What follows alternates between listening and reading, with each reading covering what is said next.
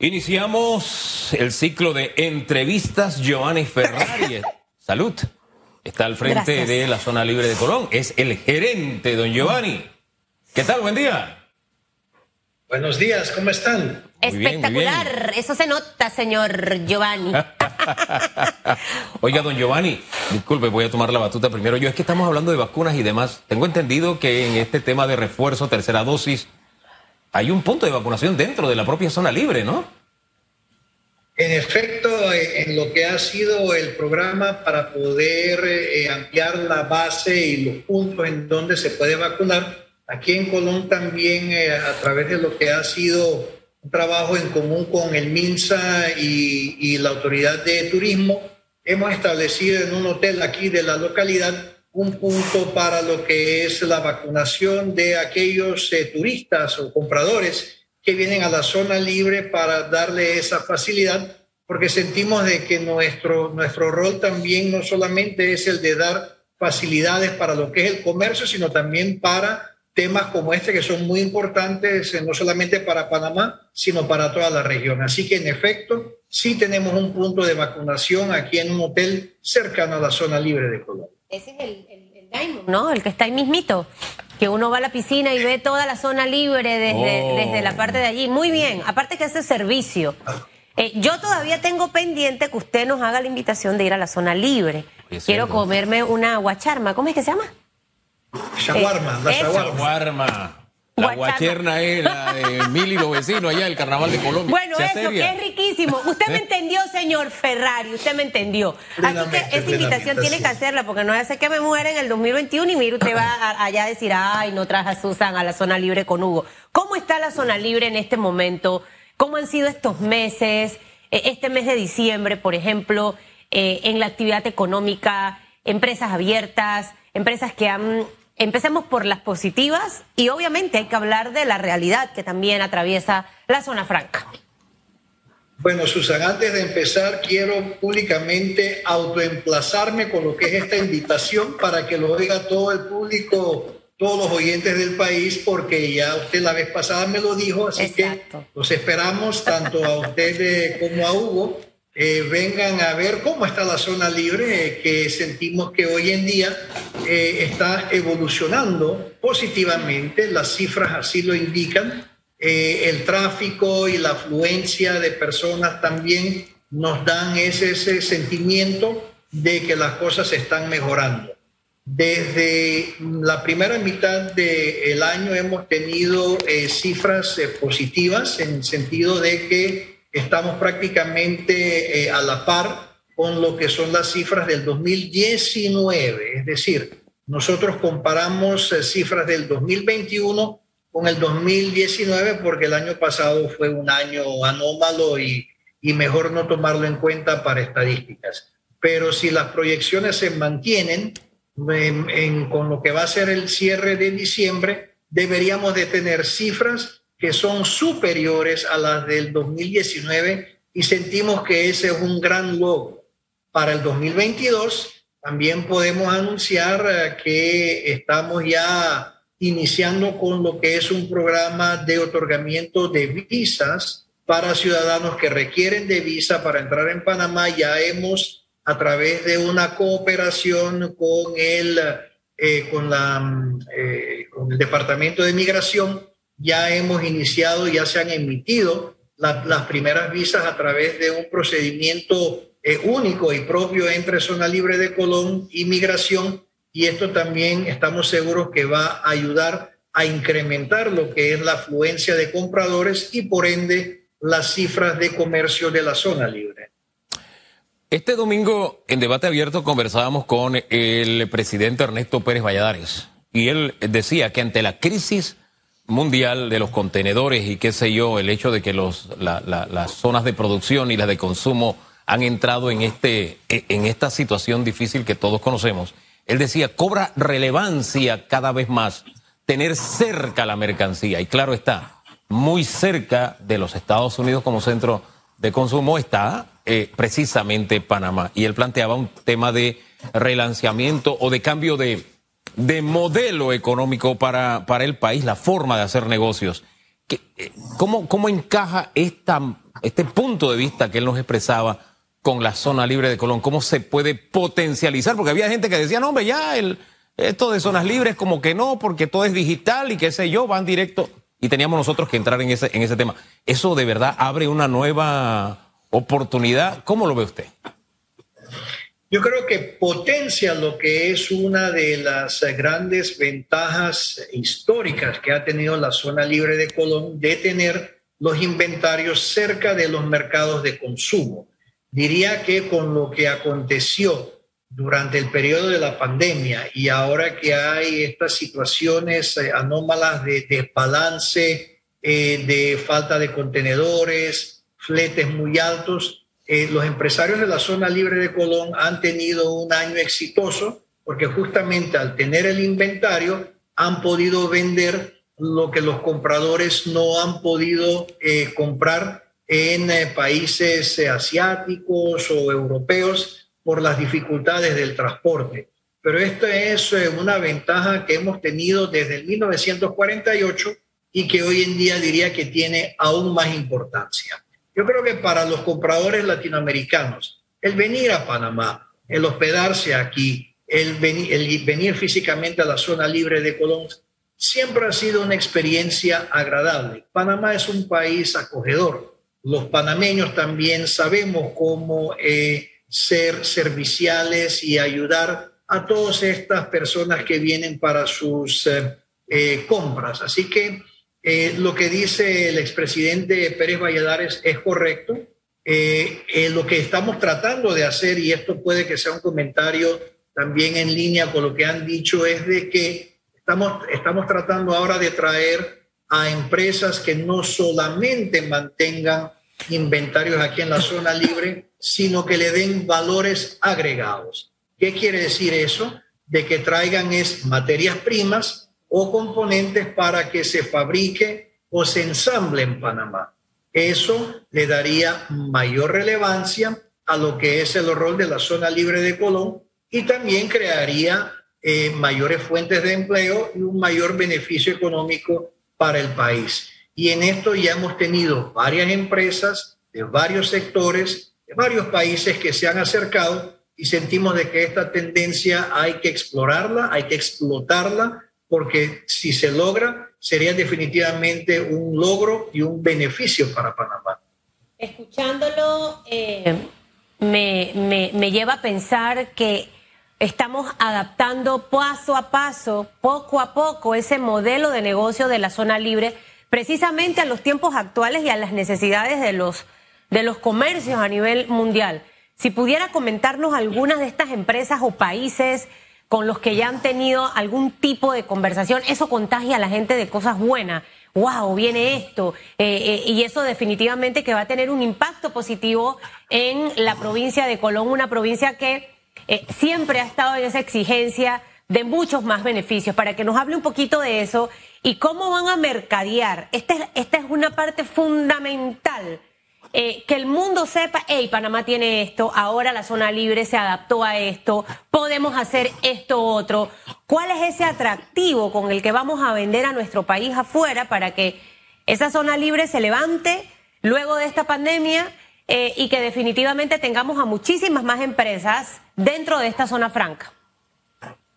Mire, los sectores en donde hemos tenido eh, visitantes que han expresado un interés de desarrollar este, este, tipo de actividad de manufactura o de, o de algún valor agregado han sido en el sector automotriz, han sido en lo que es en el sector farmacéutico, que es uno de los sectores principales que siempre ha tenido la zona libre desde su inicio, en el sector alimentación y diría si hay un sector en donde, en donde la zona libre puede desarrollarse, en un área en donde se puede hacer mucho más de lo que se está haciendo ahora es en el de la alimentación. Y todo, toda actividad que tenga que ver con necesidades básicas, tales como salud, como alimentación, como limpieza, higiene, yo diría que son sectores estratégicos que a Panamá le interesa mucho porque el producto de lujo, el, producto que es el del suntuario, pues es bueno porque es de alto valor, pero no es una necesidad básica. Si la zona libre de Colón se establece como un punto neurálgico para garantizar lo que son las seguridades tanto de salud como de alimentación. Estoy seguro que eso nos cimentaría como un punto a la cual los países no pueden dispensar de tenerlo.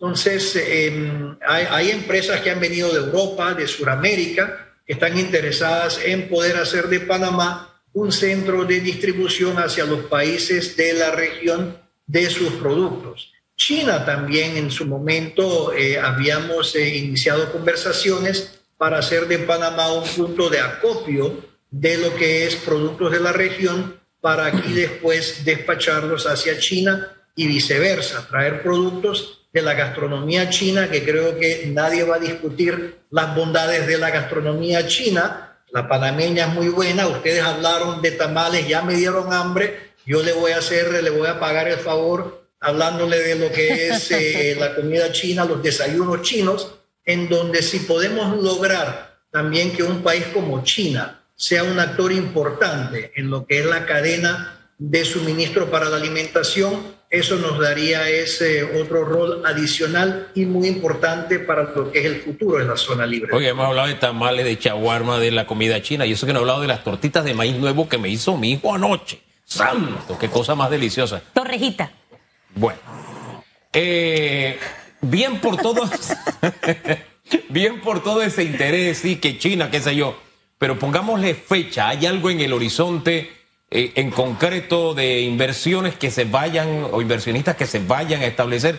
¿Cómo andan las claves de operaciones de la zona libre hoy versus el año pasado versus el 2019 incluso? ¿Cómo andamos en eso para, para tocar tierra de cuál es la realidad hoy día? Con gusto, sí. Eh, todavía no tenemos eh, ninguna empresa que haya ya formalizado su interés. Nosotros le hemos dado la información, le hemos puesto a disposición todos los recursos internos de la, de la institución. No son decisiones tampoco que se toman a la ligera, porque inversiones que tienen que ver con procesos de fabricación o ensamblaje, pues tienen complejidades, así que no nos esperamos de que sean decisiones que sean rápidas pero en el 2022 yo me siento bastante confiado de que vamos a tener noticias positivas en, en ese eh, aspecto. Sobre lo que es la presencia o, cómo vamos con lo que es eh, el número de empresas que están establecidas en la, en la zona libre de Colón, en lo que va del 2021 tenemos eh, poco más de 200 empresas netas adicionales a las que teníamos al principio de año. Siempre hay algunas empresas que por algún motivo puntual cierran eh, o se fusionan uno, una con la otra, pero también podemos decir de que han venido nuevas empresas y tenemos un saldo positivo eh, en ese sentido.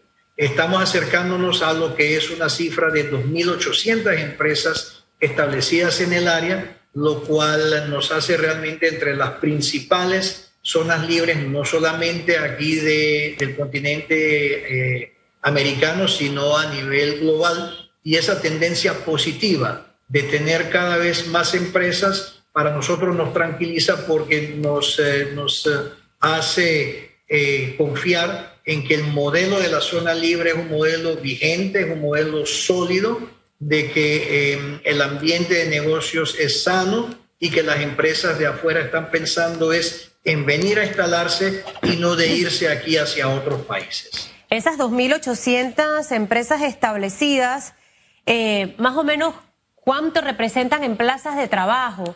Y si tienen una meta, yo sé que sí, usted también es hombre de número, meta para el 2022, si pretenden aumentar esas 2.800 empresas establecidas eh, para el próximo año, eh, primer trimestre, segundo trimestre, eh, para que nos conteste esas dos plazas de trabajo que representan esas 2.800 empresas ya establecidas en zona libre y si para el 2022 esperan superar esas 2.800 empresas.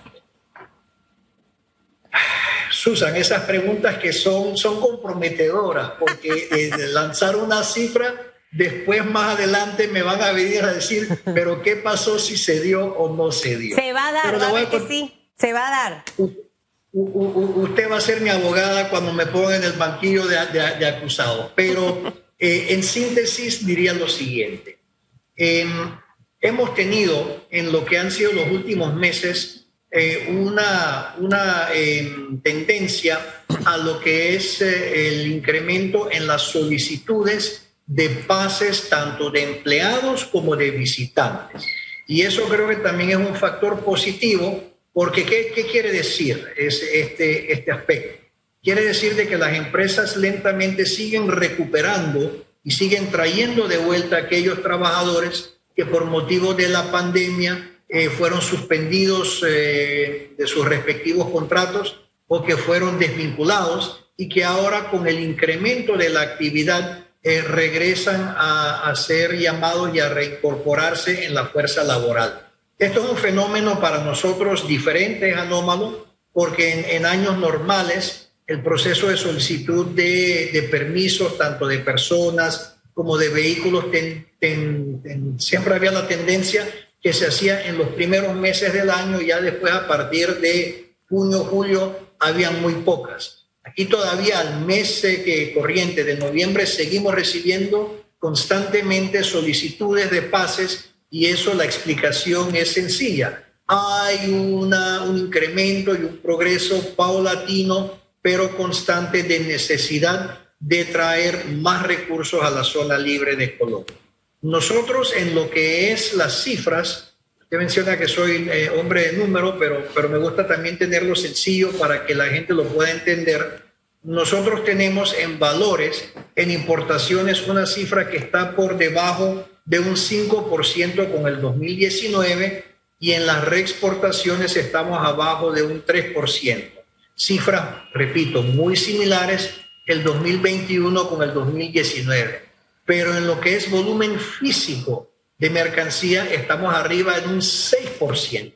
Quiere decir que hemos manejado más mercancía físicamente este año que lo que es eh, el 2019. Y eso es importante porque el volumen de carga física, esa medición implica de que necesitas a más personas claro. para hacer ese movimiento de descargar, almacenar y despachar mercancía. Es básicamente el mismo comportamiento del canal de Panamá no es que más barcos transitaron, sino que los contenedores estaban más pesados porque había mucho más que mover. Y, y esto aquí sirve para ahí meterle una cuñita gratis al ITSE, toda esa gente que está en este momento preguntándose qué estudia, dónde voy, las carreras técnicas, ahí es donde está el futuro. Y si básicamente con lo que ha hablado hoy el gerente general de la zona libre, estamos abocados a traer empresas a que instalen aquí ensamblaje y otras cosas, eso es lo que vamos a necesitar. Esa es la mano de obra calificada, eh, que es básicamente mismo comportamiento, Canal de Panamá. Lo importante, Susan, es, y esto es un llamado a toda la población, hay respecto de edad, de género, de nivel educativo, hay que estudiar, hay que seguir eh, manteniendo lo que es ese deseo de aprender, la sed del conocimiento es una sed que tiene que ser insaciable. Yo le, critico siempre a, las personas de que cuando hay términos o hay conceptos que no conocen, no tienen esa curiosidad de ponerse en, Wikipedia o de buscar explicaciones. Y eso hay que hacerlo porque el mundo es cambiante. La actividad de la zona libre es dinámica y hay siempre nuevas variables y hay, uno tiene que estar es actualizado y tiene que tener ese conocimiento. Si uno tiene el conocimiento, realmente ha ganado mitad de la batalla. La otra mitad es, una vez que tienes el conocimiento, tienes que ejecutar, tienes que actuar. Pero si no tienes el conocimiento, no vas a poder ejecutar. Así que la educación continua es primordial. La Hombre. zona libre en estos días justamente, y, y disculpe, usted sabe que yo hablo mucho, pero también creo que es importante acotar lo siguiente es, firmamos dos acuerdos de cooperación institucional entre lo que es la USMA y UDELAS y la Administración de la Zona Libre de Colón, justamente para que nuestro personal se pueda seguir actualizando en los conocimientos. Así que es importante este aspecto. Hombre, como decíamos el domingo en el concurso nacional de oratoria, vale la pena estudiar. Me voy a la respuesta anterior porque usted hablaba del movimiento comercial, etcétera. ¿Qué tanto se refleja esto en la contratación de colaboradores colonenses? ¿Cómo se está reflejando esto en la realidad de Colón hoy día? No tengo lo que es eh, el detalle de estas nuevas eh, personas que están entrando a la fuerza laboral mediante lo que son la solicitud de pases sobre si son residentes de Colón o de otros puntos del país. Pero definitivamente le puedo decir que para una empresa eh, establecida en la zona libre de Colón, tiene todo el sentido y todas las ventajas contratar lo que es la mano de obra colonense que eh, es eh, cercana y es conocedor. O sea, el colonense está muy sintonizado con lo que es la zona libre de Colón y uno de los grandes anhelos del colonense es de poder trabajar aquí en el área y, para una empresa contratar personas que viven afuera de Colón. Eh, hay desafíos importantes como lo que es el tiempo de transporte, el costo del transporte. Así que yo diría que para una empresa que está buscando personal, el primer lugar donde, donde busca es definitivamente aquí en la ciudad de Colón y en los eh, alrededores. Em, yo pienso, y como le dije, eh, y ahí, ahí es donde eh, he estado esquivando responderle a Susan, pero para mí una, una meta noble y que debe de ser perseguida es tratar de llevar la empleomanía pasando de los 20 mil colaboradores directos y si las cosas apuntan bien, ¿por qué no ser muy ambicioso y pensar en una cifra alrededor de 25 mil? Pero eso lo va a dictaminar lo que es la dinámica del comercio internacional, la recuperación de la economía global, la accesibilidad a los productos de los países de fabricación para que puedan llegar a nuestro territorio de una manera expedita y a costos de transportes razonables que hoy en día no lo son porque estamos hablando de que los fletes están a más de 10 y hasta 15 veces lo que era antes de la pandemia, pero si regresamos a, una, llamémosla normalidad en lo que es la cadena de suministro de mercancías, eh, yo sí creo que la empleomanía puede crecer eh, con números importantes aquí en zona libre. Esa es la esperanza que tenemos todos y en educación. Ella, Colón es una de las provincias con mayor grado académico. O sea, ya la gente no estudia una carrera. Sí. Estudia más de una carrera. Si hay, hay que de preparada estudiando. Y me encantan los números, 20 mil, 25 mil. Eh, para mí los números representan como, como cuando yo voy corriendo, eh, eh, señor Ferrari, yo voy viendo y que haya la vida. Va como un Ferrari usted. No, no, llevo, llevo cinco, no, no, no, no, no. Ah, métele, métele la pata, Susu. Y voy taca, taca, taca, entonces, así mismo, ¿de qué se ríe Famanía? me, acabo de, acordar ver en la bicicleta estática. Es verdad lo que estás diciendo. Los números para mí, las ventas igual. Wow, me falta esto para llegar a, la meta del mes. O sea, los números siento que son una motivación. Y, aquí se motiva la, gestión de la zona libre, se motiva el colonense, eh, se motiva el, sector pujante también de todo el país. Y definitivamente que los números son buenos. Eh, y si lo comparamos al 2019, estamos igual. O sea, en pandemia, tener los resultados del 2019, eso es ganchito, eso es ganar. Eh, queda pendiente, señor Ferrari, la guacharma, ¿es, no? Ay, se me Chaguarma. Chaguarma. Voy a hacer plana. Chaguarma, ya que Ian Ramos. Ay, padre. Eso, eso, eso, ni le digo. Yo creo que yo cumpliré 50 años y todavía no iré al Cufú, Tufú la sopa. Fufu. Fufu, la sopa allá de Colón. Yo les voy a mandar una invitación formal escrita para que ya no tengan ninguna excusa de no venir. que tenga buen día. Giovanni Ferrari. Ya tengo ganas de ir. Gerente de la zona libre de Colón. Qué rico, qué rico Colón, de verdad que qué rico. Y ojalá que todo eso se traduzca en